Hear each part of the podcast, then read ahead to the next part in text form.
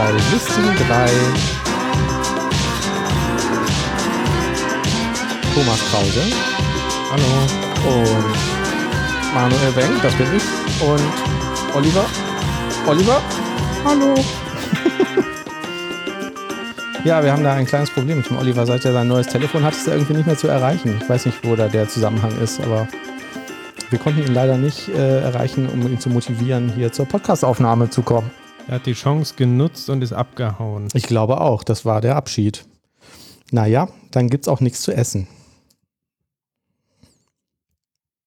Richtig? Richtig.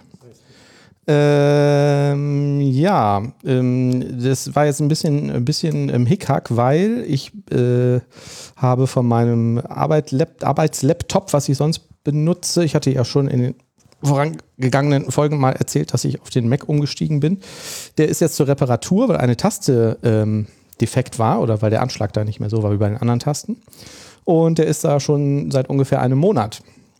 Und jetzt äh, nehme ich hier mit dem Windows-Laptop auf. Ich denke, das sollte aber auch alles funktionieren. Das muss jetzt alles nur noch eingerichtet werden, weil ich natürlich nicht daran gedacht habe. Wo wird der repariert? Bei Apple selber oder bei einem Händler oder was? Ich äh, habe die ganze Zeit überlegt, ob ich den Namen sagen soll, aber ich glaube, oder doch. Ähm, ich habe äh, ich das Gerät damals bestellt bei Cool Blue. Das ist ja irgendwie so ein holländischer Laden. Die haben jetzt in Deutschland auch ein paar Filialen. Eigentlich auch ganz cool, hat auch alles ganz gut funktioniert. Und auch das mit der Reparatur war irgendwie recht professionell. Ne? Da, ähm, du schickst es quasi dahin. Und ich habe jetzt erfahren, weil ich jetzt häufig Kontakt mit dem Kundendienst von denen gehabt habe, ähm, dass die das dann tatsächlich zu so einer Apple-zertifizierten Werkstatt schicken müssen. Ähm, und ähm, die scheinen da irgendwie ein bisschen überlastet zu sein. Das liegt jetzt aber, glaube ich, nicht an dem Händler, weil ich hatte auch schon mal eine Apple Watch bei Amazon zur Reparatur und die hatten genau das gleiche Problem. Die leiten das dann weiter zu dieser Reparaturwerkstatt und dann äh, liegt das da rum. und irgendwie nach drei Wochen äh, habe ich mich gefragt, so, was, was soll das eigentlich? Ne? Also ich meine, wenn das jetzt ein Auto wäre und ähm, ein Tastaturwechsel ist jetzt für mich keine große Sache. Ich weiß, dass die das in einem Apple Store oder bei so einem Gravis-Laden machen die das irgendwie, kannst du drauf warten. Ne? Das dauert vielleicht eine Stunde maximal. Ähm, also keine Ahnung, was da los ist. Dann habe ich nach zwei Wochen mal irgendwie höflich angefragt und die sagten, ja, das äh, kann schon mal vier Wochen dauern. Und dann irgendwie auch mal irgendwann angefangen zu googeln, wie denn da so die Rechtslage ist. Ne? Also es ist, da ist ja Garantie drauf, das ist ein Mangel und die bessern das jetzt nach. Und ähm, du musst halt äh, natürlich eine, wie ist da die Formulierung, eine angemessene Zeit drauf warten. Aber für mich ist eigentlich für so einen Tastaturtausch eine Zeit von zwei Wochen nicht angemessen. Und mittlerweile sind jetzt auch schon drei und ich glaube, jetzt ist es auch die vierte Woche rum und jetzt kriege ich das Ding gerade zurück. Ähm, heute ist Dienstag, der 23.05. und ich wollte den gestern ähm, schriftlich eine Frist setzen, wie lange ich noch auf die Reparatur warten werde, äh, weil ich gelernt habe ähm, nach meiner kleinen Recherche, dass man das machen muss. Also, Tipp, wenn ihr mal irgendwas irgendwo abgebt zur Reparatur, beziehungsweise zur Nachbesserung, wo noch Garantie drauf ist, dann soll man laut Stiftung Warentest sofort eine Frist setzen, wie lange man bereit ist, auf diese Reparatur zu warten. Das hat den Vorteil, dass die dann natürlich in Vollzug geraten, wenn die das nicht tun und dass du dann halt ähm, andere Optionen hast. Also dann kannst du zum Beispiel auch sagen, dass du vom Kauf zurücktreten möchtest und dass du dein Geld zurückbekommen haben, äh, bekommen. Das war in der Umsetzung auch schwierig. Ich hatte das gleiche Thema auch schon mal dieses Jahr. Ähm, da ging es um so ein, ein NAS, also so ein äh, Netzwerkfestplatte. Und die habe ich äh, bei Notebooks billiger damals ähm, bestellt. Und Mhm. die haben tatsächlich, äh, war dann halt auch ein Defekt da, irgendwie Lüfter ging nicht richtig. Und die haben tatsächlich Monate gebraucht, bis ich da ein Ersatzgerät dann hatte. Ah ja. Mhm. Und Hast da war erzählt. auch, äh, ich hatte immer wieder Frist gesetzt, habe dann auch irgendwann gesagt, okay, ich trete jetzt zurück. Die haben halt einfach nicht akzeptiert dann irgendwie den Rücktritt. Und dann hat er auch die Frage, was machst du, ne? Und äh, ja, ähm, ich habe dann geguckt, Verbraucherschutzzentrale irgendwie, ne? Die Mhm. waren auch super nett irgendwie, ne? Und meinen, ja, die könnten aber jetzt äh, selber auch nicht so wirklich viel machen, Einzelfällen. Das Einzige, was die einem anbieten, ist, ähm, einen bösen Brief quasi zu schreiben. Mhm. meinten, das hilft dann schon mal ganz oft irgendwie, ne? wenn dann sowas irgendwie häufiger vorkommt und sowas. Ne? Das ist, wollen die nicht gern sehen. Mhm. Aber dafür muss man dann auch einen Termin erstmal ausmachen vor Ort und da muss man auch ähm, Gebühren für bezahlen. Ich weiß nicht mehr genau, wie viel das ist, dann irgendwie, weiß ich, 50 Euro, 100 Euro oder sowas. Ne? Ja. Ähm, oder halt ähm, die andere Möglichkeit ist, ähm, vielleicht äh, zum Anwalt gehen, ne?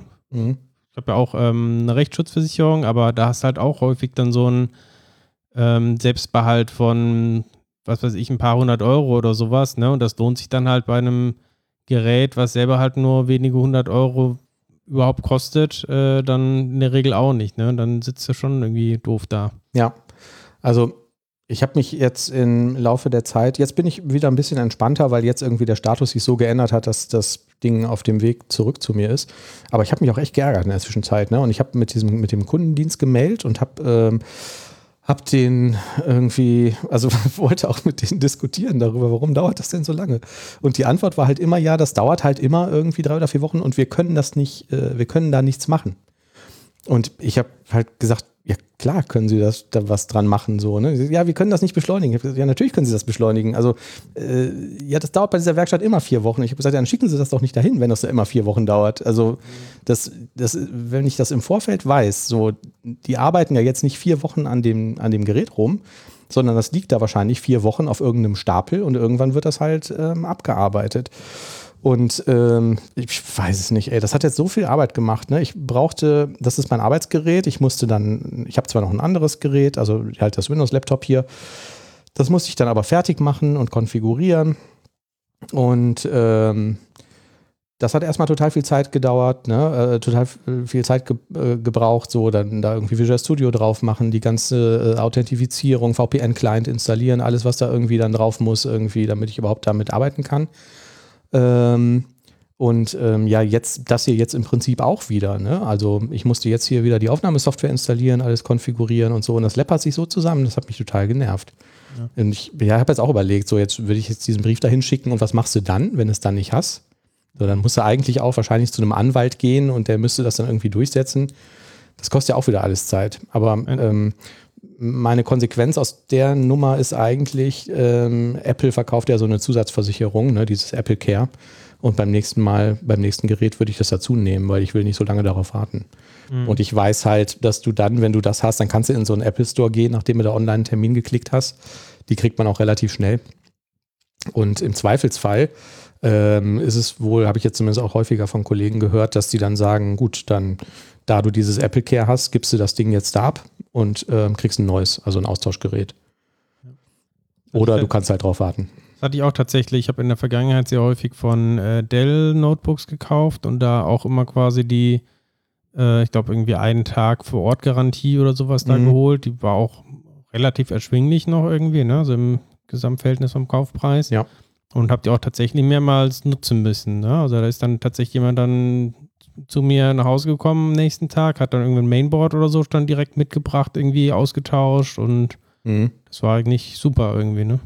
Also dieses Apple Care, sagt Google jetzt zumindest, würde 119 Euro kosten für drei Jahre.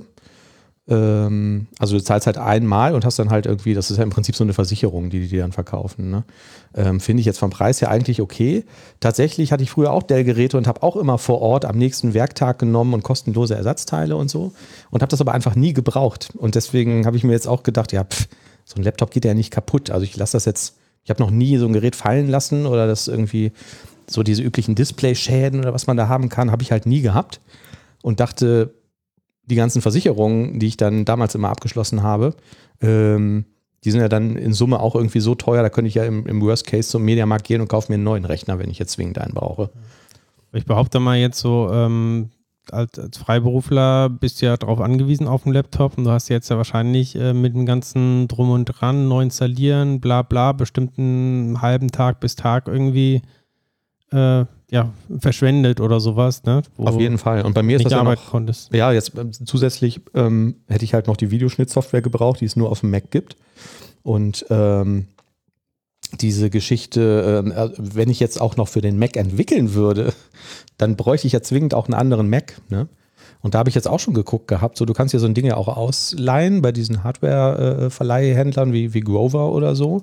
Aber da bist du dann auch irgendwie mit 200, 300 Euro im Monat dabei, wenn du so ein Gerät leihen willst oder mieten willst. Ähm, genau, und ja, ach, ich weiß auch nicht. Ist einfach ärgerlich. Verstehe ich nicht. Finde ich doof. Ja, verstehe ich. Jetzt ist er bald ähm, wieder da. Ähm, kleiner, kleiner Fun Fact: ähm, Kennst du Dry, also dieses. Ja, dieses, so äh, don't, Pattern, don't repeat, repeat yourself. yourself. Wusstest du, dass Wet das Gegenteil von Dry ist? Wet, ähm, write everything twice. Genau. Ja, okay. Witzig, ne? Fand ich Hm. irgendwie, habe ich neulich Ja, irgendwie zufällig gelesen, fand ich irgendwie Hm. ganz witzig, habe ich heute im Daily auch erzählt. Ansonsten ähm, erlebe ich ja nichts den ganzen Tag so zu Hause vorm Rechner. Deswegen war jetzt irgendwie eins meiner Highlights in den letzten Wochen. Ich habe bei eBay ähm, was verkauft und dann hat mich ein Typ angeschrieben, also einer der Käufer, der sagte halt, er könnte jetzt leider nicht bezahlen, weil er könnte nicht auf den Bezahlen-Button klicken. Und äh, da das bei seinen ganzen anderen Käufen hätte das ja immer funktioniert und deswegen wäre das ja mein Problem als Verkäufer und da solle ich mich jetzt mal an den eBay-Support wenden. Was? Genau, das habe ich auch gedacht. Das- Okay. Und habe dann gedacht, ach toll, das ist ja ein schönes Podcast-Thema. Na gut, so, dann habe ich so getan, als hätte ich mich an den eBay-Support gewendet und habe dann äh, ihm zuerst zurückgeschrieben, ja, äh, der eBay-Support sagt, ähm, sie sollen sagen, was sie für ein System haben und was für eine Betriebssystemversion und welche Version der, der App sie verwenden. Und dann ähm, schrieb der ähm, Käufer aber nach zwei Tagen zurück, ach, jetzt hat es funktioniert. Er hätte jetzt irgendwie den äh, Windows-Rechner verwendet und da hätte es irgendwie geklappt. Ich dachte, ach, schade, so, da hätte man ein schönes äh, Ping-Pong rausmachen können. Na, sehr gut. Ansonsten ähm, war ich neulich äh, beruflich in Köln, musste in einem Parkhaus parken, die sind ja auch überraschend teuer in Köln. Ähm, kam dann zurück und ähm, musste, ähm, ich glaube, 18 Euro bezahlen oder so. Und Was war es denn da geparkt? Direkt am ja, schon in der, unterm Dom irgendwo? in der oder? Innenstadt. Ja, Äh, okay. unterm, ja, ich habe aber auch mal da am Rheinauhafen oder wie das heißt geparkt. Äh, da war es eigentlich noch teurer. Nice. Ähm, aber die Besonderheit bei diesem Parkausautomaten war, der hat nur Bargeld genommen. Hm. Und ähm, der Scheineinzug war kaputt. okay. Woher Dann musstest Geier, du betteln gehen. woher zum Geier kriegt man irgendwie 18 Euro in Münzen? Dann waren halt noch zwei Kollegen dabei, so, die haben auch gesagt, Bargeld, ja, ich habe hier einen Euro, so, ne, keine Ahnung. Und dann sind wir noch in die Stadt gelatscht zu irgendeinem so einem Kiosk und so und die haben dann gesagt, keine Ahnung, ob das stimmt, wäre auch egal. Die Kasse geht halt nicht auf, wenn ich nichts kaufe, deswegen könnten sie das nicht machen. Dann habe ich da ein Päckchen Kaugummis gekauft und ähm, dann habe ich Bargeld gehabt. Und bin wieder zurück zu dem Parkhaus. Da hat sich schon eine sehr, sehr schöne lange Schlange gebildet von Leuten, die alle irgendwie verzweifelt vor dem Automaten standen und auch kein Bargeld hatten. Und äh, konnte dann ganz stolz bezahlen und das Parkhaus wieder verlassen. Ich hätte gedacht, ähm, in so einer Situation kann man einfach bei der Schranke klingeln und sagen, hier, äh, Ding ist kaputt. War da leider nicht. also ähm, keine Chance. So, da war kein, der, der, der Schalter war da vorne irgendwie nicht besetzt und da war auch kein Knopf an dem Automaten. Das war irgendwie auch ein schrottiges Parkhaus. Aber du hättest auch dann irgendwie nochmal zurückgehen können zum Kiosk, äh, nochmal ordentlich Münzen holen können und dann irgendwie 1 Euro Münzen zum Preis von 2 Euro verkaufen Mhm. können. Changing, changing, ja, stimmt. Sowas hättest du dann gemacht. Ja. Und äh, auch noch kurz ein, kurz ein Autothema. Ich glaube, ich äh, hatte das schon mal erwähnt. Zur, ähm, also ich habe so ein, so ein ähm, BMW i3, also jetzt kein top modernes Elektroauto. Und ähm, diese Navigationssoftware ist da irgendwie noch nicht so dolle, wie die in den neuen Geräten ist. Mm, Und da ich aber äh, CarPlay habe, also das kannst ja dann dein, dein Smartphone quasi auf das, äh, das Auto-Display äh, Display bringen und darüber steuern, benutze ich eine Software, die heißt A Better Route Planner. Und das ist ein Routenplaner für Elektroautos. Ist im Prinzip wie Google Maps, nur dass du dein Fahrzeug auswählst und noch so ein paar Parameter einstellen kannst. Kannst ihm auch sagen, wo du, ähm, bei welchem Anbieter du Ladekarten und sowas hast. Und dann plant er dir halt die, die Route und sagt, wie viel Strom du da äh, verbrauchen wirst und wo du laden kannst und plant das dann auch so, ähm, dass du halt dann irgendwie quasi mit fast leerem Akku am Ziel ankommst, weil du da ja dann in der Regel äh, langsam laden kannst, also irgendwie über Nacht oder so das Auto wieder voll lädst. Und das funktioniert in letzter Zeit auch nicht mehr gut. Der berechnet mir immer eine schöne Route und dann fahre ich los und dann zeigt er dir äh, während der Navigation live auch den Akkustand an. Und den muss er dann natürlich raten. Also äh, der hat jetzt keine Verbindung zu dem Auto, wo er irgendwie den Stand auslesen könnte. Da gibt es so einen Faktor, du kannst den Verbrauch immer irgendwie so ein bisschen nachjustieren und sagen, nee, ich habe jetzt aber aus welchem Grund auch immer, weil ich irgendwie anders fahre oder so, weniger verbraucht. Aber äh, in letzter Zeit äh, verändert sich der Akkuverbrauch während der Fahrt total massiv in dieser Software. Also die unterstellt dann irgendwie permanent unterwegs, dass mein Akku jetzt gleich leer ist, obwohl ich irgendwie noch 80 Prozent habe und so. Das ist auch irgendwie ein, ein blöder Bug. Ansonsten ist die Software aber ganz cool eigentlich, so, ähm, weil man auch mal auswählen kann, wie, wie würde das denn aussehen, ähm, wenn ich, ähm, was weiß ich, wenn ich mir jetzt, wenn ich ein Tesla Model 3 hätte oder so und ich will jetzt diese lange Strecke fahren, so, ne, was, was hat das für eine Auswirkung auf Ladezeit und ähm, auf die Stops, die ich halt zwischendurch irgendwie machen muss. Was gibt es eigentlich Neues bei ChatGPT, Thomas? Ich habe heute versucht, die Sendung mit ChatGPT vorzubereiten, aber es hat nicht so wirklich geklappt. jetzt, ähm, mittlerweile gibt es für alle Plus-User ähm, Zugriff auch auf diese Plugin-Funktionalität, über die wir vor ein paar Folgen geredet hatten, und die Browser-Funktionalität. Ähm, also die Möglichkeit, dass ChatGPT quasi aufs Internet zugreifen kann und die Inhalte dann ähm, ja, konsumieren kann und um Ergebnisse zu produzieren. Mhm. Ich habe da mal testweise probiert, ja, ähm, gib mir doch mal eine Liste aus, was jetzt hier irgendwie alles an Neuigkeiten im .NET-Umfeld und so die letzten Wochen passiert ist äh, und fassen mir das mal zusammen. Mhm. Aber irgendwie so richtig zuverlässig funktioniert das noch nicht. Äh, der, also erstmal was ganz gut ist, ähm, du kannst verfolgen, was er so im Hintergrund macht. Also kriegst eine Ausgabe. Ich suche jetzt gerade nach irgendwie .NET äh, News oder sowas, ne? Und jetzt habe ich hier auf das Suchergebnis geklickt äh, und bin jetzt auf der Seite, keine Ahnung, äh, DevBlogs von Microsoft, wie auch immer. Ja. Aber sehr oft schlagen dann irgendwie die Sachen fehl, dass er irgendwie die, die Inhalte nicht lesen kann oder was auch immer. Ich habe noch nicht genau rausgefunden, woran es liegt. Vielleicht sind die einfach nicht, nicht kompatibel, äh, irgendwie, dass, äh, was weiß ich, vielleicht brauchen die JavaScript und der kann kein JavaScript, ich weiß es nicht. Auf jeden Fall ähm, funktioniert er irgendwie so gefühlt nur in, bei der Hälfte aller Webseiten, dass er da was rauslesen kann. Aber senden kann der nichts, ne? Also du kannst jetzt nicht sagen, mach das Licht bei mir an oder so. Oder schick eine E-Mail. Ähm, das kannst du mit den Plugins machen. Ah, also da gibt es halt diverse Sachen, die dann äh, sich verbinden können. Es gibt mhm. so ein Zapier-Plugin, das kann wohl mit sehr vielen Tools zusammenarbeiten. Das habe ich selber noch nicht ausprobiert. Aber wie funktioniert das wohl? Also ähm, du hast gesagt, die haben jetzt irgendwie eine, eine, Anbindung an, was weiß ich, zum Beispiel Heise oder so. Ähm, und du würdest jetzt fragen, was gibt es in den letzten zwei Wochen bei Heise Neues in der .NET-Welt zum Beispiel. Ähm, macht er das dann in dem Moment, dass der da so ein Qualling macht oder so? Oder wird das, ist das schon vorher? Genau, also muss man entscheiden zwischen dem Browser und den Erweiterungen. Mhm. Der Browser simuliert halt tatsächlich einen normalen Webbrowser, ne? halt mit einer Suche. Was sie jetzt intern für die Suche nehmen, ob das dann Bing ist oder so, weiß ich nicht. Aber auf jeden Fall ähm, wird dann quasi der Inhalt der Webseite mit in den sogenannten Chat-Kontext dann halt übertragen mhm. und steht dann quasi zur Verfügung, dass er seine äh, Antworten dann generieren kann. Mhm. Oder dann halt äh, Folgeaktionen machen kann. Und bei den Plugins ist es äh, letztendlich ähm, ja, mehr oder weniger ähnlich in dem Sinne, dass auch die Beschreibung der Plugins, also quasi die API-Spezifikation, die wird auch in diesen Chat-Kontext mit reingeladen.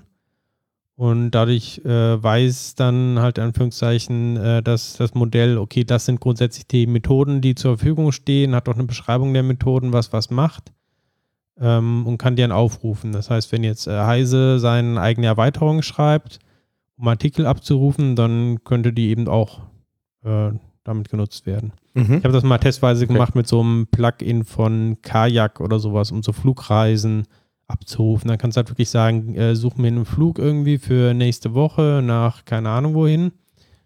Und am besten jetzt irgendwie ohne Zwischenstopps und dann sucht er halt und gibt dir irgendwas aus, ja, hier irgendwie am besten wäre der Flug hier ohne Zwischenstopps um so viel Uhr und dann kannst du halt nochmal Nachfragen stellen. Ist, ist jetzt erstmal nicht schlecht, aber jetzt, ich fand es jetzt auch nicht so weltbewegend, wie jetzt äh, das äh, ChatGPT selber Ja. so war.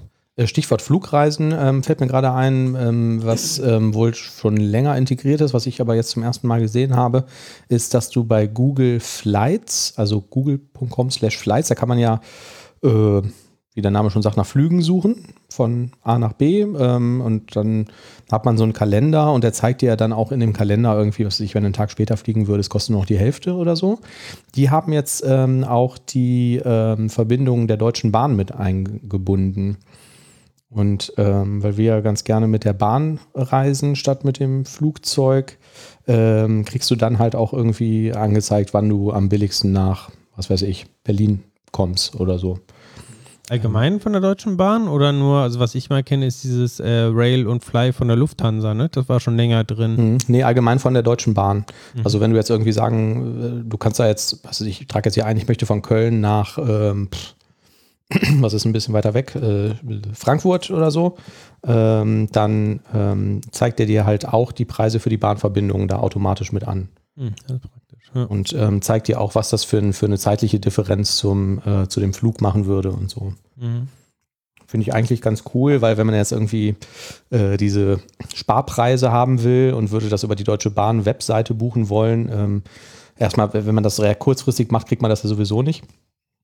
Und dann gibt es ja noch teilweise echt krasse Unterschiede, ähm, abhängig von den, von den Zeiten. Und bei der Bahn müsstest du wirklich dann äh, jeden einzelnen Tag durchklicken, um zu gucken, was das kostet. Ne? Und äh, Mhm. mitunter dauert das halt sehr lange. Und da machst du, klapp, klappst du quasi den Kalender auf und kriegst dann unter jedem Kalendertag äh, direkt den Preis ähm, angezeigt. Auf jeden Fall die äh, Plugins, die sollen ähm, Mhm. wohl auch in Zukunft bei Microsoft Edge, also in diesem Bing-Chat da zur Verfügung stehen. Ja. Und äh, in dem neuen Windows Copilot ebenfalls, äh, können wir vielleicht später mal noch drauf zu sprechen, was das ist. Windows Copilot, hast du gesagt. Genau. Dann haben wir etwas, worauf wir uns freuen können. Yes. Worauf wir uns ja auch freuen können, ist .NET 8. Wann ist es denn soweit? Aktuell läuft die Preview 4 und da sind tatsächlich ähm, einige Themen dabei, auf die ich mich äh, sehr freue. Ähm, fangen wir mal mit dem nur so halbwegs interessanten an. Der Bild, die Bildausgabe wird deutlich aufgeräumter. Mhm. Ich weiß nicht, wenn du in Visual Studio mal in die Bildausgabe reinschaust, ne? also was MS Bild so rausgibt, das ist ja immer ein ziemlicher Textwall Ja. und da ist immer schwierig, irgendwas zu finden.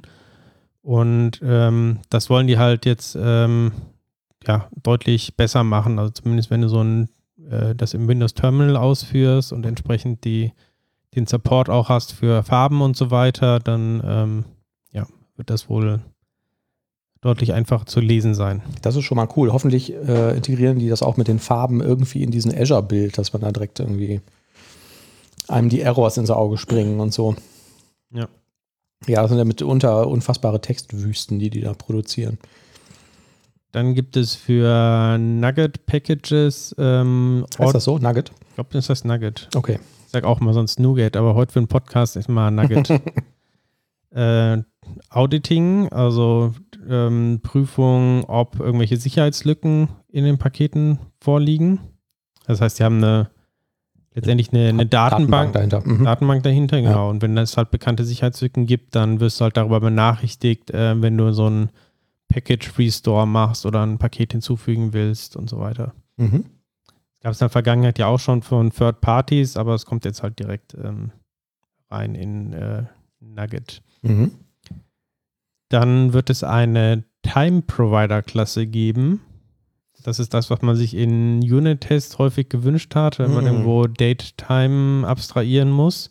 Wo man sich sonst selbst immer irgendwelche Klassen bauen muss oder so. Genau. Mhm. Und da gibt es eben diesen Time Provider, der aber jetzt nicht nur Daytime irgendwie ähm, abstrahiert, sondern auch äh, Timer und so weiter. Also es ist eine relativ große abstrakte Klasse. Krass, dass das jetzt erst kommt, ne? Ja, hat sich Microsoft lange gegen gesträubt Ja. irgendwie, ne? Zu viele Interfaces und so. Aber Ja, aber es. diese ganzen statischen Klassen, das ist ja immer irgendwie ein Krampf äh, zu testen. Ne? Ja. Wir haben teilweise ähm, Kollegen, die dann ähm, außerhalb Deutschlands arbeiten oder in äh, mal von einem halben, ein halbes Jahr lang irgendwie eine andere Zeitzone haben und die dann feststellen, dass dann plötzlich die ganzen Unit-Tests irgendwie nicht mehr laufen, so wenn die, wenn die ihr System auf eine andere Zeitzone eingestellt haben. Ja. Und ähm, ja, da haben wir auch schon viel, viel Spaß mit äh, gehabt. Ja, oder auch allein in Azure, die, wenn du einen App-Service oder sowas hast, standardmäßig läuft der auch auf UTC-Zeit. Ne? Allein Mhm. das äh, sorgt damit schon für Überraschungen, wenn man äh, mit lokaler Zeit und sowas äh, arbeitet. Ja. Ah, cool. Ja, da kann man dann davon ausgehen, dass das dann auch in irgendwie diese ganzen Mock-Libraries und so mit äh, direkt Einzug hält, wahrscheinlich. Ne? Ja. Cool. Time Provider.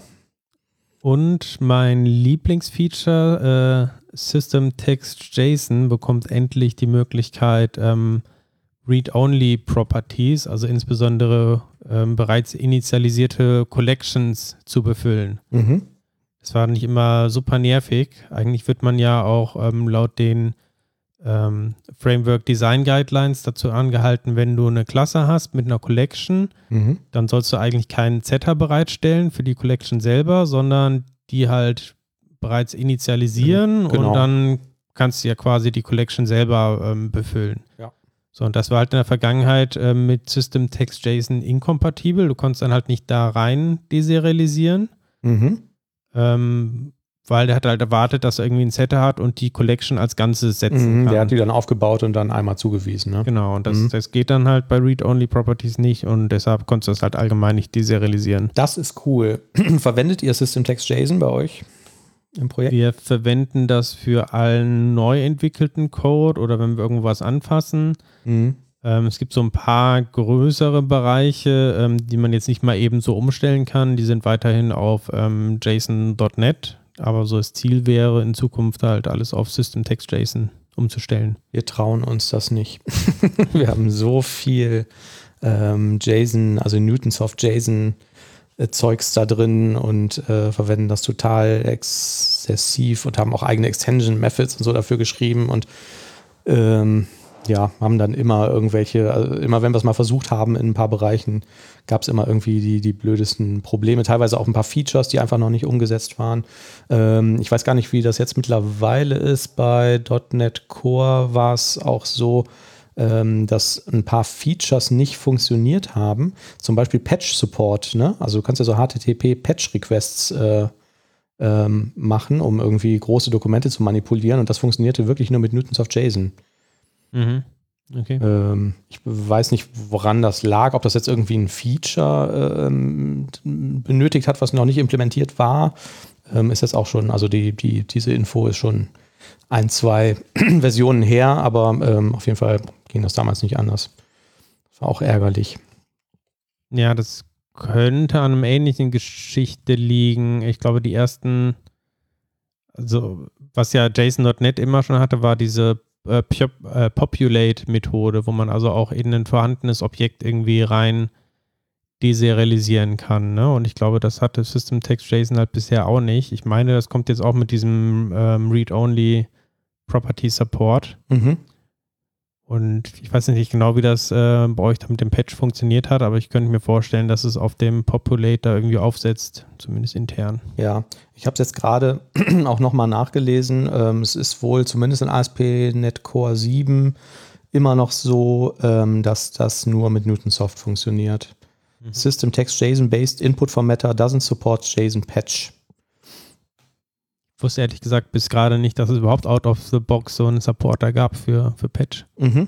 Ja, ja, das ist natürlich ganz, ganz cool, wenn du irgendwie, was weiß ich, hast jetzt irgendwie ein Appointment oder so zum Beispiel, ne, irgendeinen Termin und willst aber nur ein Datum verändern, dann ähm, kon konntest du damit halt out of the box sagen, ich schicke da einfach ein, ähm, also auch wirklich über das äh, Key, HTTP-Keyword Patch ähm, ein Dokument oder ein Patch-Dokument dahin, was dann nur diese eine Property verändert. Mhm. Und ähm, das war auch sehr, äh, sehr, sehr ähm, nett umgesetzt. So, ne? Also auch Support durchgehend bis zu, ähm, bis zu Entity Framework äh, runter. Mhm. Funktionierte ganz gut.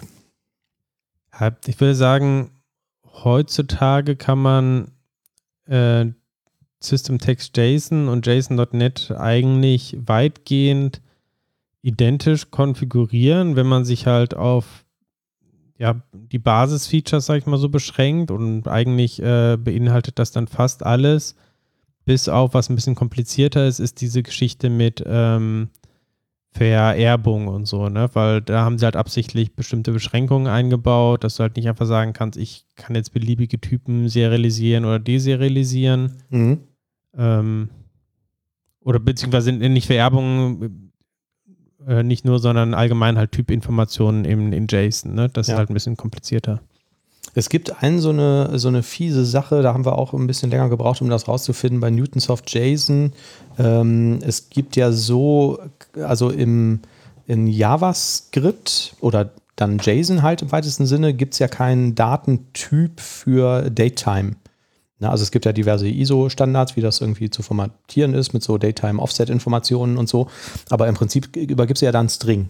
Ja. Und ähm, der Newtonsoft JSON erkennt, dass das ein Datum ist und ähm, wenn du jetzt was deserialisierst, dann ähm, hat er intern, behandelt er das als Datetime-Objekt von Microsoft. Und ähm, teilweise hatten wir halt ganz bescheuerte Phänomene, ähm, wenn du das dann wieder raus serialisierst, dass dann plötzlich irgendwie Millisekunden mit dabei waren, die vorher nicht da drin waren, obwohl du das als String gepasst hast und als String quasi wieder irgendwo hingemappt hast zum Beispiel.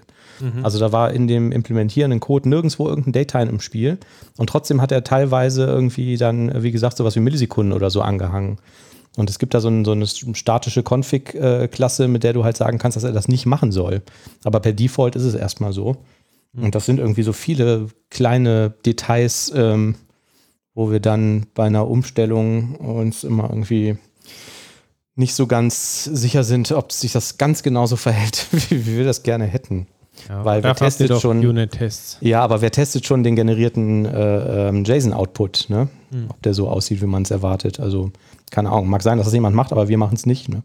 Eigentlich hast du ja, was weiß ich, zum Beispiel einen Poco, den du als Payload irgendwo in JSON konvertierst und irgendwo hinsendest und ähm, ja. ja, dazu da kommt ja auch, äh, sobald du anfängst jetzt ähm, Attribute oder sowas zu verwenden, da gibt es halt auch andere Attribute dann, ne? Zwischen JSON.NET und ja. System Text JSON. Und es gibt auch keine ähm, Attribute, die du jetzt einfach so, also soweit ich weiß, stand heute ist es immer noch so, dass äh, Sachen wie Data Contract und so auch nicht supported werden, so als universelles äh, Attribute, die auch JSON.NET verstehen würde. Mhm.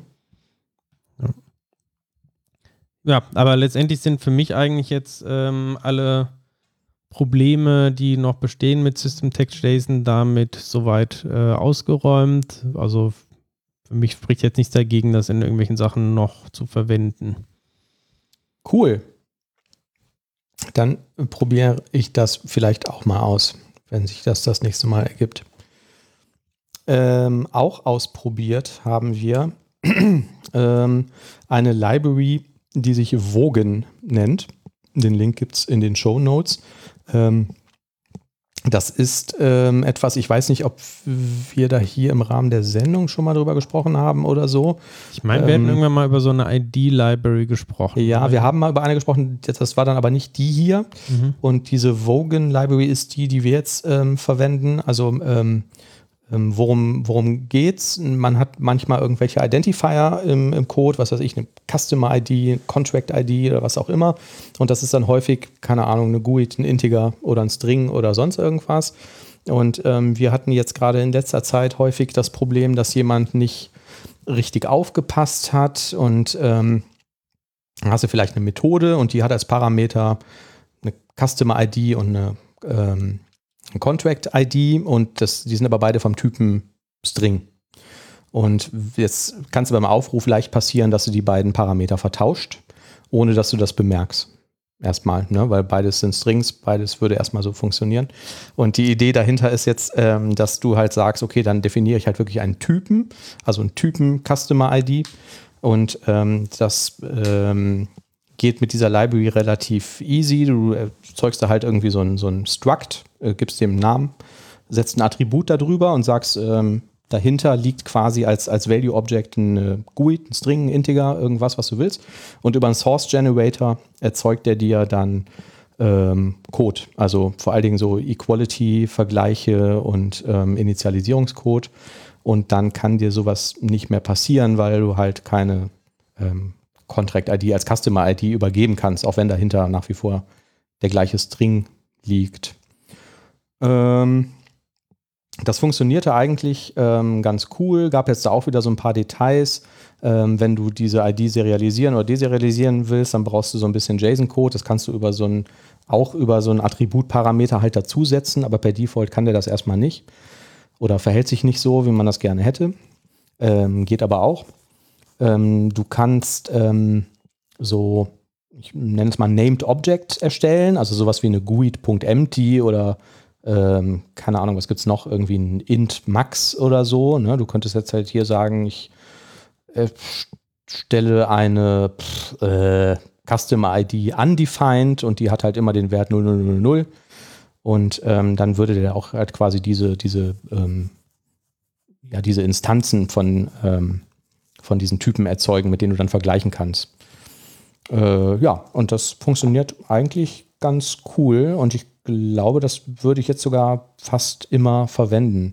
Ähm, wir haben auch noch ein bisschen darüber diskutiert, ob man sowas nicht selber machen kann. Also könntest du ja vielleicht auch irgendeine generische Basisklasse machen oder so ne, und davon irgendwie deine eigenen Typen ableiten. Aber letztendlich würde man wahrscheinlich den gleichen Code schreiben oder einen sehr ähnlichen, den diese Library hier generiert.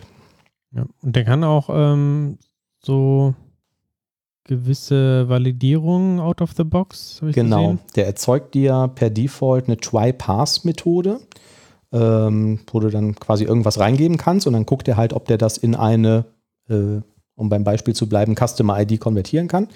Und ähm, per Default würde der das jetzt, wenn der Basistyp String ist, einfach immer machen. Ähm, und du kannst dann, wenn du möchtest, halt auch eine Validate-Methode angeben äh, die ein Validation Result liefert und äh, wo du das irgendwie überprüfst. Ne? Also wo du irgendwie sagst, keine Ahnung, meine Customer IDs müssen immer mit einer 1 beginnen, auch wenn es ein String sind. Ähm, dann kannst du halt erstmal diese Validate-Methode natürlich von Hand aufrufen und dieses Try-Pass verwendet das dann ähm, auch automatisch. Also mhm. der würde dann sagen, das kann ich nicht parsen, weil das ist halt nicht valide.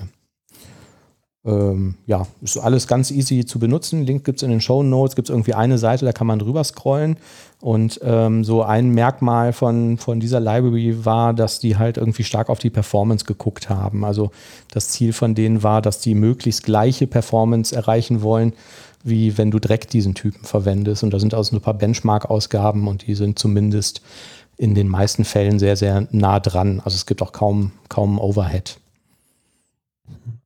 Und wenn ich es richtig sehe, wenn man System Text JSON benutzt, dann braucht man sogar gar nicht speziell konfigurieren. Ah, okay, ja. Das scheint out of the JSON. box dabei zu sein. Ja, genau. ja, wir haben halt im Hintergrund so ein ja, so einen Status-Kontext und nach jeder Operation wird das Result dann automatisch da rein serialisiert und da ist er dann natürlich bei uns sofort auf die Nase gefallen. Ähm, ja, aber wie gesagt, so eine, eine Property dazusetzen und schon funktioniert es auch mit Newtonsoft JSON.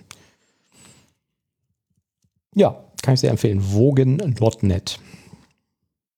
Hat auch mit den Source Generator super funktioniert. Und das ist ja völlig transparent, also da kriegst du eigentlich gar nichts, gar nichts von mit, setzt dieses Attribut darüber und schon funktioniert es. Was nicht so schön war, ist, dass der erzeugte Code, fällt mir gerade noch ein, wenn man so sehr strenge Style Guides hat, der äh, verstößt gegen ähm, zwei Rules, die mir jetzt gerade nicht einfallen. Da gibt es auch auf der ähm, Webseite eine episch lange Diskussion, warum das so ist, aber ähm, ja, die mussten wir dann quasi äh, für diese Typen explizit noch ähm, ausnehmen von unserer Style Guide Validierung. Ich weiß jetzt ja, auch nicht mehr genau, was das war. Aber generierter Code ähm, sollte doch nicht äh, überprüft werden durch Style Guides, oder? Also, ähm, also hat er ähm, bei uns gemacht. Du nimmst da so ein Partial Struct und der äh, meckert dann quasi beim Compiler auf der, auf der äh, Konsolenausgabe natürlich sowieso, aber auch in der IDE äh, sagt er dir quasi, dass das gegen diese und jene Rule verstößt, obwohl du den Code da gar nicht sehen kannst. Mhm. Ja. Äh, kannte ich so auch noch nicht. Ich dachte auch, dass da irgendwie so ein, so ein es gab ja früher bei diesen T4-Templates immer so ein Fleck oben, wo irgendwie draufsteht, hier auto-generated und dann wird da eh nichts mehr validiert, aber das scheint da nicht so zu sein. Ist jetzt aber auch kein, ähm, kein Beinbruch gewesen. Ja, aber an sich so dieses Konzept ist ganz cool. Ob das jetzt die beste Library dafür ist, ähm, weiß ich nicht, aber für die haben wir uns jetzt halt entschieden. Sieht zumindest überschaubar aus, irgendwie leicht verständlich und erfüllt den Zweck. Ja. Es gab noch eine andere Library, die hattest du mir, glaube ich, mal empfohlen. Ich habe den Namen leider vergessen. Ähm, die hatte ähm, zumindest auf GitHub jetzt noch mehr Stars. Also die sah so ein bisschen aktiver aus, aber ähm, ja, haben wir jetzt gar nicht probiert. Wir haben jetzt die hier genommen und funktioniert. Hm. Passt. Mich mal wieder einfach ignoriert. ich konnte mich einfach nur nicht an den Namen ähm, erinnern. Ähm, auch darüber gesprochen haben wir beim letzten Mal über das Thema mit den Annotated Nullable Reference Types. Da hast du jetzt schlechte Erfahrungen gemacht, hast du gesagt? Ja, irgendwie habe ich noch nicht ganz den Trick raus. Ähm, ich hätte ja gedacht, man aktiviert dieses ähm, Annotations-Modus äh, quasi für Nullable und bekommt dann quasi jetzt erstmal keine zusätzlichen Compiler-Warnings, aber man kann selektiv jetzt irgendwie anfangen, Klassen zu dekorieren. Genau. Bei uns ist halt die Situation, irgendwie, wir haben halt eine Basisbibliothek irgendwie, die ist halt noch nicht für Nullable aktiviert. Und wir haben unser eigentliches Projekt, da ist Nullable schon lange quasi umgesetzt. War bei uns auch so, ja. Mhm. Und diese Basisbibliothek, die wird halt auch von anderen Teams und so benutzt und die wollte ich jetzt nicht unbedingt halt von einem Tag auf den anderen jetzt auf Nullable irgendwie umstellen. Ne? Mhm. Ähm, und dann dachte ich, probiere ich das mal mit den Annotations auf, aus. Aber tatsächlich habe ich dadurch halt zusätzliche Warnings in meinem Projekt dann bekommen, was schon für Nullable quasi aktiviert war. Ah, okay. Gut, diesen Fall hatten wir nicht. Bei uns war gar nichts für Nullable aktiviert. Wir haben das einfach so gemacht. Aber ähm, wir haben es tatsächlich dann auch nicht weiter so betrieben, sondern haben den Weg äh, verwendet, den du beim letzten Mal vorgeschlagen hast. Ähm, also wir haben es einfach aktiviert und haben dann auch gar nicht irgendwie besonders clever, sondern total brutal in jeder einzelnen Source Code Datei diese ähm, Compiler-Direktive oder Pragma-Statements, wie heißen die überhaupt in .NET? Ich weiß es nicht. Also das mit dem Raute ähm, haben das halt ähm, deaktiviert für die jeweilige Datei und in der letzten Zeile wieder aktiviert weil wir uns auch gesagt haben, eigentlich ist das der einzige Weg, wo wir zuverlässig tracken können, ob wir das jetzt schon bearbeitet haben oder nicht, diese Datei. Ne? Mit der letzten Zeile deaktivieren braucht ihr übrigens nicht. Warum nicht? automatisch ah, macht automatisch war ah, am Ende der ah, zu Datei. spät. Ah, verdammt. Ja, hätten wir das vorher gewusst. Nochmal machen. Gut, könnte man vielleicht automatisch wieder löschen. Ähm, das ist aber ein ganz, ganz cooler Weg, so, weil wir haben uns dann halt hinterher auch gedacht, so, okay, das könnte ja sein, dass du einen Typ hast, ähm, in dem tatsächlich, ähm, oder du hast eine Klasse, in der kein Feld nullable ist, also wo du niemals so ein Fragezeichen oder irgendwas vergibst. Und woher wissen wir dann, wir müssen den irgendwie markieren, dass wir diese Datei jetzt bereits ähm, überprüft oder bearbeitet haben oder so. Und das würde nicht gehen mit den nullable Annotations. Mhm. Es sei denn, du schreibst wieder einen Kommentar darüber oder so, aber das ist ja auch wieder ähm, crappy. Und jetzt wissen wir halt jedes Mal, wenn wir irgendeine Datei anfassen, dann ähm, machen wir halt parallel dazu, nehmen wir diese ähm, Statements raus und passen das eben an und irgendwann in 500 Jahren sind wir da vielleicht dann mal irgendwie mit durch. Das hat Aber mir tatsächlich auch, äh, wir haben ja quasi gleiche ähm, Systematik verwendet und das hat mir eigentlich jetzt ein ganzes Jahr lang oder so schon immer wieder Freude bereitet, weil du hast dann immer wieder, wenn du vom Kollegen den äh, Pull-Request bearbeitest, ne, da hat er vielleicht in irgendeiner Datei irgendeine Zeile verändert oder irgendein Using entfernt oder irgendwas Doofes. Und mhm. dann siehst du halt, okay, das ist eine Datei, da ist ganz oben noch Nullable Disable steht da drin. Und dann die Regel ist ja, wenn eine Datei anfasst, dann musst du halt auch das Nullable rausmachen. Dann kannst du direkt hier Pull Request Kommentar. Ja. Einmal bitte überarbeiten. Ja, ja, genau. Und dann so. bitte auch noch alle Kommentare auf Englisch übersetzen. ja, genau. Ja, so, so ähm, hangeln wir uns jetzt auch langsam dadurch. Ähm, der, der ganz große Vorteil ist halt irgendwie von, von der Variante, dass alles, was neu dazukommt, muss sofort irgendwie ähm, korrekt mit Nullable Reference Types. Äh, genau, es ist mehr Aufwand quasi, werden. ist äh, von Hand zu deaktivieren wieder irgendwie, ne, ähm, als aber ich finde das da. immer noch, wir haben ja schon häufiger, äh, auch äh, schon vor längerer Zeit darüber gesprochen, ich finde das immer noch ein super cooles Feature. Und wir haben auch jetzt schon in der kurzen Zeit wahnsinnig viele Fehler gefunden, die einfach nie aufgefallen sind. Mhm. Also wo mehr oder weniger durch Zufall nie eine Null-Ref-Exception geworfen wurde oder ähm, wo, wo halt einfach nicht aufgefallen ist, dass es da irgendwelche Schwächen gibt. Ich kann das echt nur empfehlen. Also bei jedem neuen Projekt, ähm, was ich anlege, würde ich das sofort aktivieren. Und ähm, dann macht es ja auch kaum, kaum mehr Aufwand, ne, wenn man diese Umstellung nicht hat. Wenn überhaupt, es macht wahrscheinlich weniger Aufwand, weil halt die Null-Ref-Exceptions dann seltener auftreten. Ja. Ja, ansonsten ist heute ist die Microsoft Bildkonferenz offiziell gestartet. Ah, wir sind nicht eingeladen. Wir sind nicht eingeladen. Und ja, ein paar Sachen ähm, sind schon in den News aufgetaucht, aber jetzt auch noch nichts äh, Weltbewegendes. Äh, ich, ich gehe mal durch ein paar Sachen irgendwie durch, ähm, die mir so aufgefallen sind. Eine Sache ist, ähm, fand ich ganz interessant, weil wir vor ein paar Folgen schon mal drüber geredet hatten, über Open Telemetry.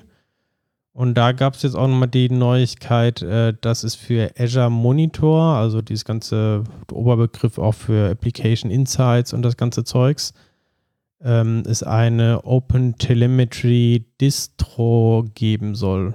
Ich musste jetzt erstmal gucken, was die meinen mit äh, Open Telemetry Distro.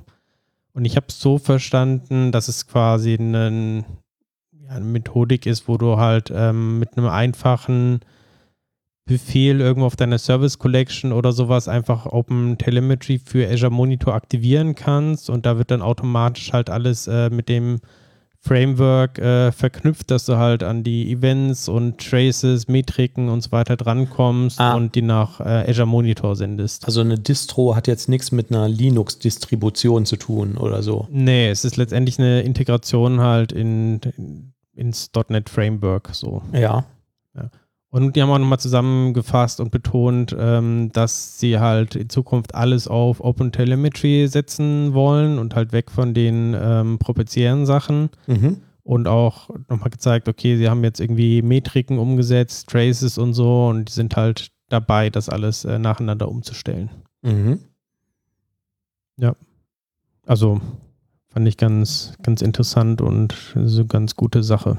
Das heißt, dass ich dann am Ende meine .NET-Anwendung auch mit irgendeinem anderen Tool monitoren oder mir irgendwelche Dashboards oder so bauen kann, dann nehme ich halt Prometheus oder so statt.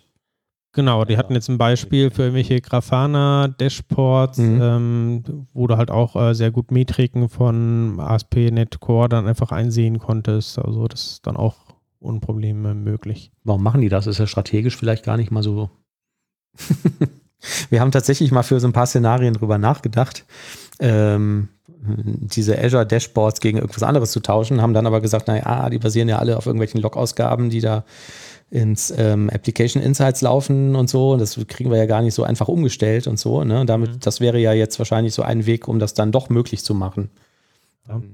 Ist halt tatsächlich ähm, jetzt so ein Standard, auf den sich halt ganz viele Hersteller geeinigt haben. Ne? Mhm. Ich meine, klar, es heißt auf der einen Seite, du kannst äh, dich schneller von Azure fortbewegen irgendwie, ne, wenn du das möchtest. Auf der anderen Seite ist es vielleicht dann auch einfacher ähm, für Kunden halt zu Azure hinzugehen. Ne? Die haben vielleicht schon einfach ihr Open Telemetry und es funktioniert dann einfach out of the box auch mit, mit Azure. Und ich weiß gar nicht, ich habe es noch nie, also es gibt es mit Sicherheit, aber ich habe noch nie gehört, dass jemand irgendwie seine Cloud-Provider-Plattform wirklich wechselt ne, für eine laufende Anwendung. Aber vielleicht ist das ja auch so ein Punkt zu sagen, ah komm, dann gehen wir halt irgendwie zu Azure, die können das ja auch. Ja. Und wenn du einmal da bist, gehst du ja eh nicht wieder weg. Und ist vielleicht für Microsoft einfach, die müssen dann halt nicht Bibliotheken für zig verschiedene ähm, äh, Software-Stacks irgendwie anbieten, sondern es kommt dann von der Community. Ja. Cool. Ja. Dann ähm, wurde Microsoft Fabric äh, vorgestellt als die neue übergreifende Datenplattform, wo irgendwie alle möglichen Analytics-Zeugs, ähm, Analytics-Produkte irgendwie reinfließen sollen, inklusive ähm, Power BI und so. Ähm, und alles natürlich dann verbunden mit äh, KI und keine Ahnung was alles muss zugeben, die meisten Produkte, die da erwähnt wurden, die kannte ich jetzt selber noch gar nicht oder habe nicht damit gearbeitet. Aber die, Idee ist halt wirklich, äh, dass du auch auf Ebene der, der Firmen demnächst überall deine Co-Piloten hast und äh, KI, die halt auf diese ganzen Daten zugreifen kann, die zusammenfassen kann und so weiter und so fort. Verstehe ich das? Also, äh, also es ist eine Standard-Schnittstelle, die Informationen für so KI-Systeme rausgibt. Mm, nee, also ich lese mal aus dem Artikel vor. Äh, Microsoft Fabric will das Unternehmen alle Analysewerkzeuge, also mit Microsoft Fabric will das Unternehmen alle Analysewerkzeuge und Dienste verschmelzen. Mhm. Neue Plattform Data Engineering, Data Integration, Data Warehousing, Data Science und Echtzeit-Analytics. Und da sieht man eine Grafik zu, halt quasi, ähm, das beinhaltet Data Factory, Synapse, äh, Data Engineering, Synapse Data Science, Synapse Data Warehousing, Synapse Real-Time Analytics, Power BI, BI und Data Activator. Die sollen alle in Zukunft in diesem One Lake äh, von Microsoft Fabric vereint sein. Mhm. Okay. Kann ich mir jetzt irgendwie noch nicht so richtig vorstellen, aber ja, äh, Wie gesagt, mit diesen Produkten leider habe ich auch ja. ähm, nicht, nicht wirklich Erfahrung mit. Von daher kann ich jetzt nicht so viel damit sagen, was das jetzt für die Praxis bedeutet. Aber mhm. es war für mich nochmal so ein Beweis, wie äh, stark die jetzt auch Microsoft auf äh, KI setzt. Ich, äh, aber wie hängt jetzt, ähm, okay, da steht jetzt äh, noch bei ähm, Windows Copilot Genau, Windows Copilot ist, ähm, wurde auch äh, offiziell vorgestellt. Das ist quasi dann die, die äh, Consumer-Seite, ähm, dass du halt für Windows selber auch so einen Copilot bekommen sollst. Also quasi ähm, der Zugriff auf Windows selber, auf deine Daten, keine Ahnung was und kannst dann halt auch da Fragen stellen. Also quasi sah für mich so aus wie dieses Bing Chat, was man vielleicht schon kennt, aber halt mit der Möglichkeit, dass es auf deinem Rechner halt Sachen machen kann. Kannst jetzt auch sagen, ja, aktiviere hier den Dark Mode oder so und dann wird halt der Dark Mode aktiviert. Ich stelle mir das jetzt so vor, also in dem Artikel steht das relativ wenig darüber, ne, was das jetzt irgendwie ganz konkret bedeutet, aber ich denke, dass das äh, für mich das Relevante bei, oder eines der wesentlichen Merkmale ist ja zum Beispiel das Dateisystem. Ob dann wohl mit meinen Dateien und Daten irgendwie so, so eine KI trainiert wird, und ja. ich sagen kann, such mir mal den Brief, den ich letzte Woche ähm, an den Thomas geschickt habe, den ich mit Word geschrieben habe. Also, also trainiert wäre der äh, falsche Ausdruck auf jeden Fall. Ja. Ne? Also ähm, es hat gewissen Zugriff quasi auf dein System. Also als die Beispiele, die ich gesehen hatte, da war es vor allem halt, um Einstellungen im System zu ändern. Mhm. Ähm, also nicht für unmittelbaren Datenzugriff oder so.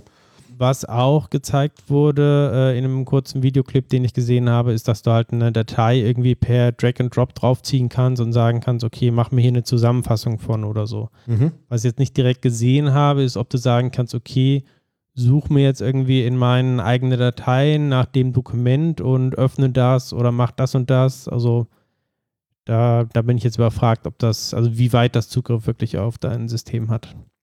Ich muss dazu sagen, das waren jetzt auch nur Ausschnitte aus der initialen Keynote von der Microsoft Build. Ähm, jetzt im Laufe der, der Tage und wahrscheinlich auch heute wird es dann noch irgendwelche Sessions geben, die das dann wahrscheinlich weiter vertiefen und mehr Details geben.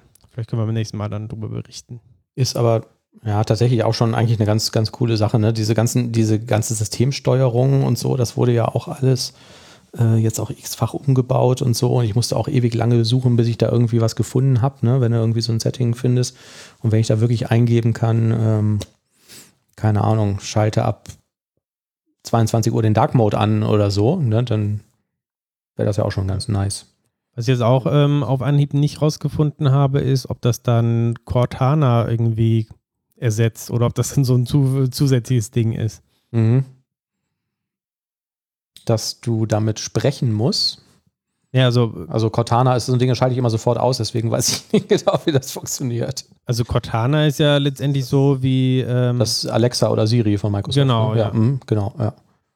Und letztendlich ist das ja auch ein Sprachassistent, nur halt viel, viel dümmer. Ne? Also ist die Ja. Frage, ob du dann halt irgendwie einen dummen Sprachassistent und dann halt so einen Co-Pilot gleichzeitig irgendwie brauchst oder Aber das ist wahrscheinlich genau so ein Schritt wie das, was ich irgendwie zu, zu Beginn schon gesagt habe. So, du brauchst halt irgendwelche Schnittstellen nach außen ne, für diese KI. Also du musst ja jetzt irgendwas damit machen können. Ne? Das, also für mich ist der E-Mail-Schreiben immer so das Beispiel, dass er das dann wirklich auch machen kann und versenden kann und so oder ähm, vielleicht sogar lesen kann und sagen kannst, äh, sag mir mal, zeig mir mal die wichtigste E-Mail und ich würde mal behaupten, alles, was jetzt halt schon mit den Sprachassistenten möglich ist, ähm, das wird auch in Zukunft mit den mh, anderen Dingern möglich sein. Ne? Das sind ja, wie du sagst, dann einfach nur die entsprechenden Schnitt- Schnittstellen.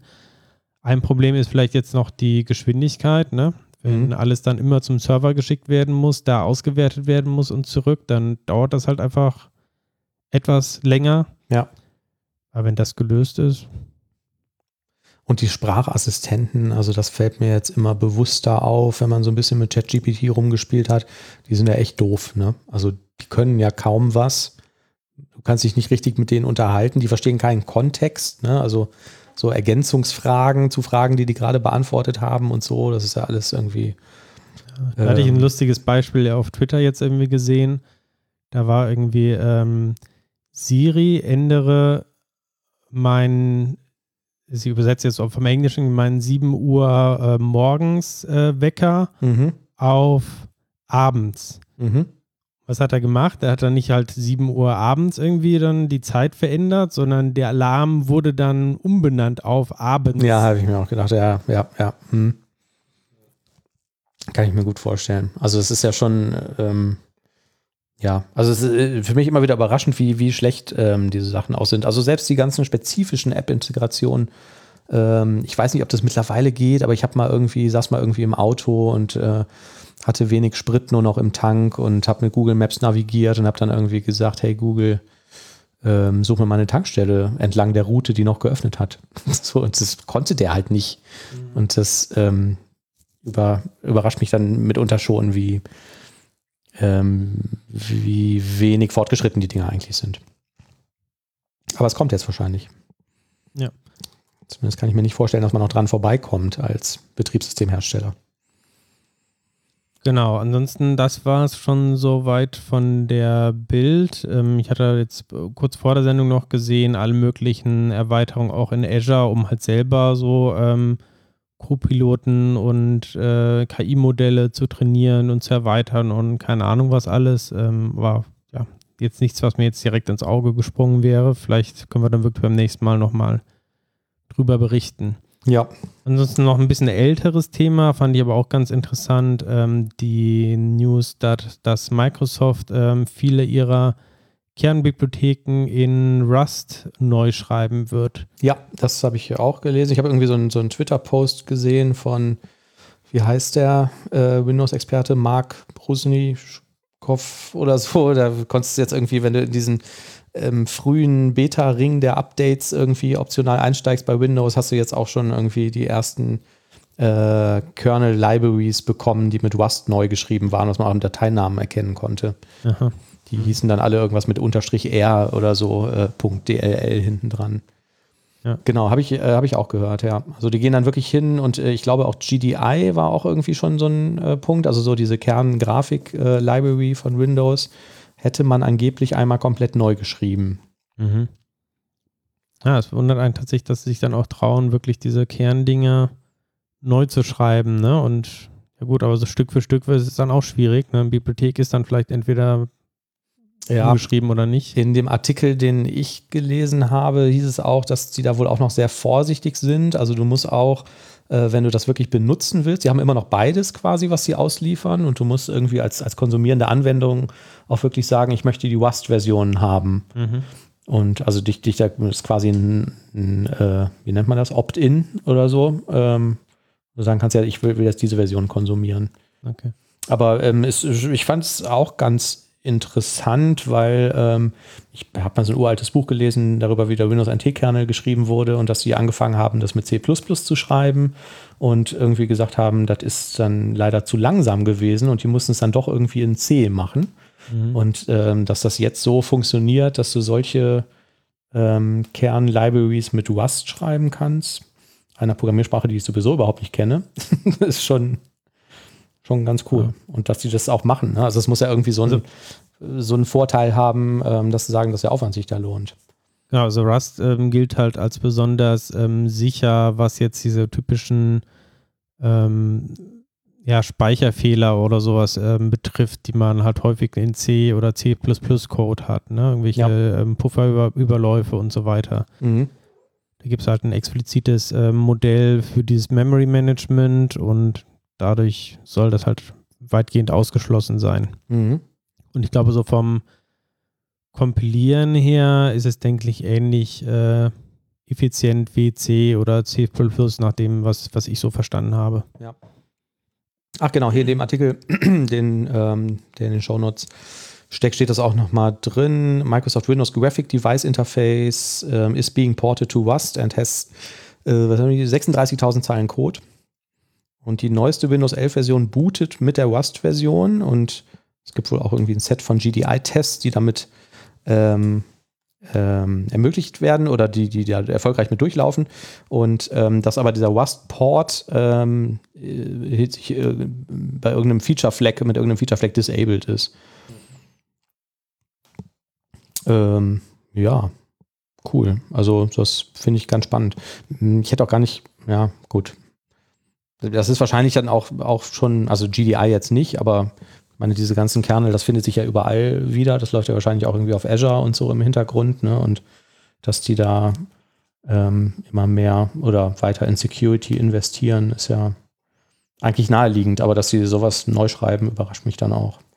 Ja, müssen aber trotzdem noch ein bisschen warten, bis dann alles nochmal in .NET Native neu geschrieben wird. ich weiß nicht, ob wir das, ähm, das noch erleben. Aber ja,